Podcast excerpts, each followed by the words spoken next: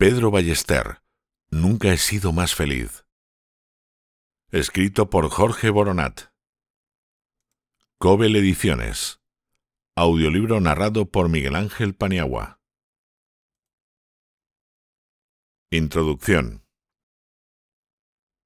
Tres semanas antes de morir, tras tres largos años de tratamientos, quimioterapias, viajes, estancias hospitalarias, dolores y sufrimientos, Pedro hablaba con Tom, un chico de 15 años que se había decidido a seguir su vocación como numerario en el Opus Dei. Pedro le preguntó con un hilo de voz. ¿Eres feliz? Sí, lo soy, respondió Tom, y con gran candidez le preguntó a Pedro lo mismo. ¿Y tú? Pedro sonrió y dijo con convicción, Nunca he sido más feliz. Tres años antes, a los pocos meses de incorporarse al Opus Dei, fue al hospital por un dolor de espalda que se había agravado durante los últimos meses y que se hacía ya insoportable.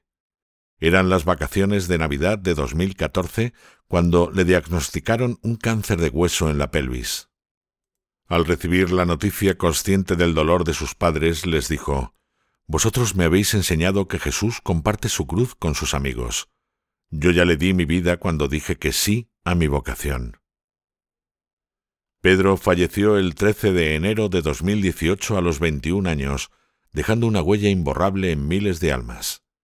En su funeral, concelebrado con más de 30 sacerdotes en una iglesia abarrotada, el arzobispo Arthur Roche explicaba. Pedro tocó las vidas de muchas personas que ni siquiera él llegó a conocer, con su paciente, alegre y atractiva capacidad de superar, lleno de fe, estos tres años de enfermedad sin quejarse y con una valentía que da testimonio de la belleza de la vida. Cuando Pedrito se comprometió como numerario del Opus Dei, con la generosidad característica de la juventud, no era consciente de cómo le llamaría el Señor a seguir sus pasos compartiendo su cruz y dando su vida por los demás. Cada mañana al levantarse, incluso desde la cama del hospital cuando podía, besaba el suelo y repetía el lema de San Miguel Arcángel. Servian, serviré. Y eso es lo que hizo con su vida, con gran magnanimidad, con paciencia y buen humor.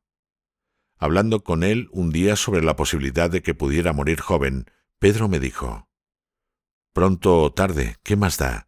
Si le hemos dado a Dios la vida, le hemos dado también la muerte, ¿no? Estoy en las manos de Dios. No hay lugar mejor. Decía mi profesor de literatura que él sabía que un libro era bueno cuando al terminarlo le hubiera gustado ser el autor. Pensaba yo que una vida es buena cuando al verla terminar a uno le hubiera gustado haberla vivido. Los libros que ya están escritos no se pueden volver a escribir a riesgo de ser procesado por plagio. Pero imitar vidas no es delito y nadie te puede denunciar por copiar. De hecho, el mismo Jesús invitó a sus discípulos a imitarle a él. Todos los santos han tratado de plagiar la vida de Cristo y por eso han sido vidas tan hermosas. Pero imitar la vida de Cristo incluye también imitar su muerte, sea cáncer, un infarto, un accidente o durmiendo en la cama a los cien años. La muerte del cristiano siempre es en el Calvario. Dice el Salmo 116, Preciosa in conspectu Domini mors sanctorum eius. Preciosa, dice literalmente, preciosa es a los ojos de Dios la muerte de sus santos. Quienes presenciaron la muerte de Pedro lo comprobaron. Fue una muerte preciosa. ¿Cómo le gusta a Dios ver a sus hijos morir así? Morirse como Dios manda.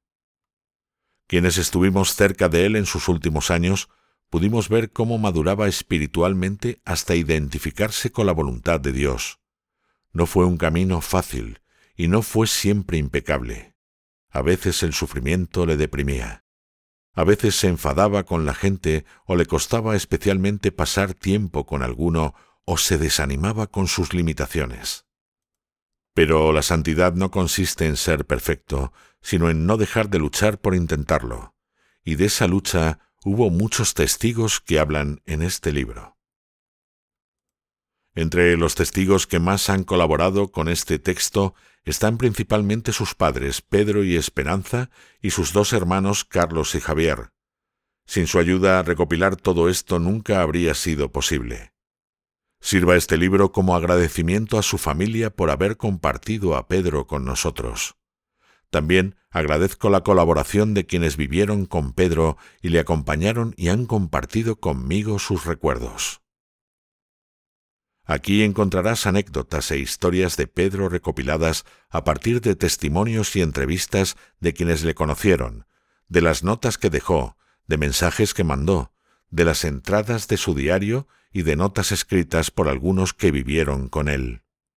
El libro que tienes entre manos no es una crónica histórica, sino más bien una recopilación de recuerdos ordenados más por temas que por fechas, aunque respetando a grandes rasgos la cronología de su vida.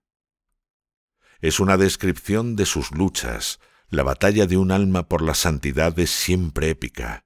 Quienes contemplamos la de Pedro presenciamos victorias y derrotas, lágrimas y sonrisas, frustraciones y alegrías. Le vimos enfadarse y gozarse, dudar y confiar, dar gracias y pedir perdón, vivir y morir. Ser testigo de la epopeya de un alma que lucha, sufre y vence es un privilegio, un don, una lección, pero también una responsabilidad. Pedro murió en la madrugada del sábado día de nuestra Madre la Virgen. Falleció mientras los que le acompañaban recitaban la salve. Suspiró por última vez al escuchar en labios de quienes le querían Vuelve a tus hijos, esos tus ojos misericordiosos. Y eso hizo María con su hijo Pedro. Como con su hijo Jesús, le acompañó hasta el final y tomó en brazos después. Ella multiplicará el efecto de su vida y de su muerte.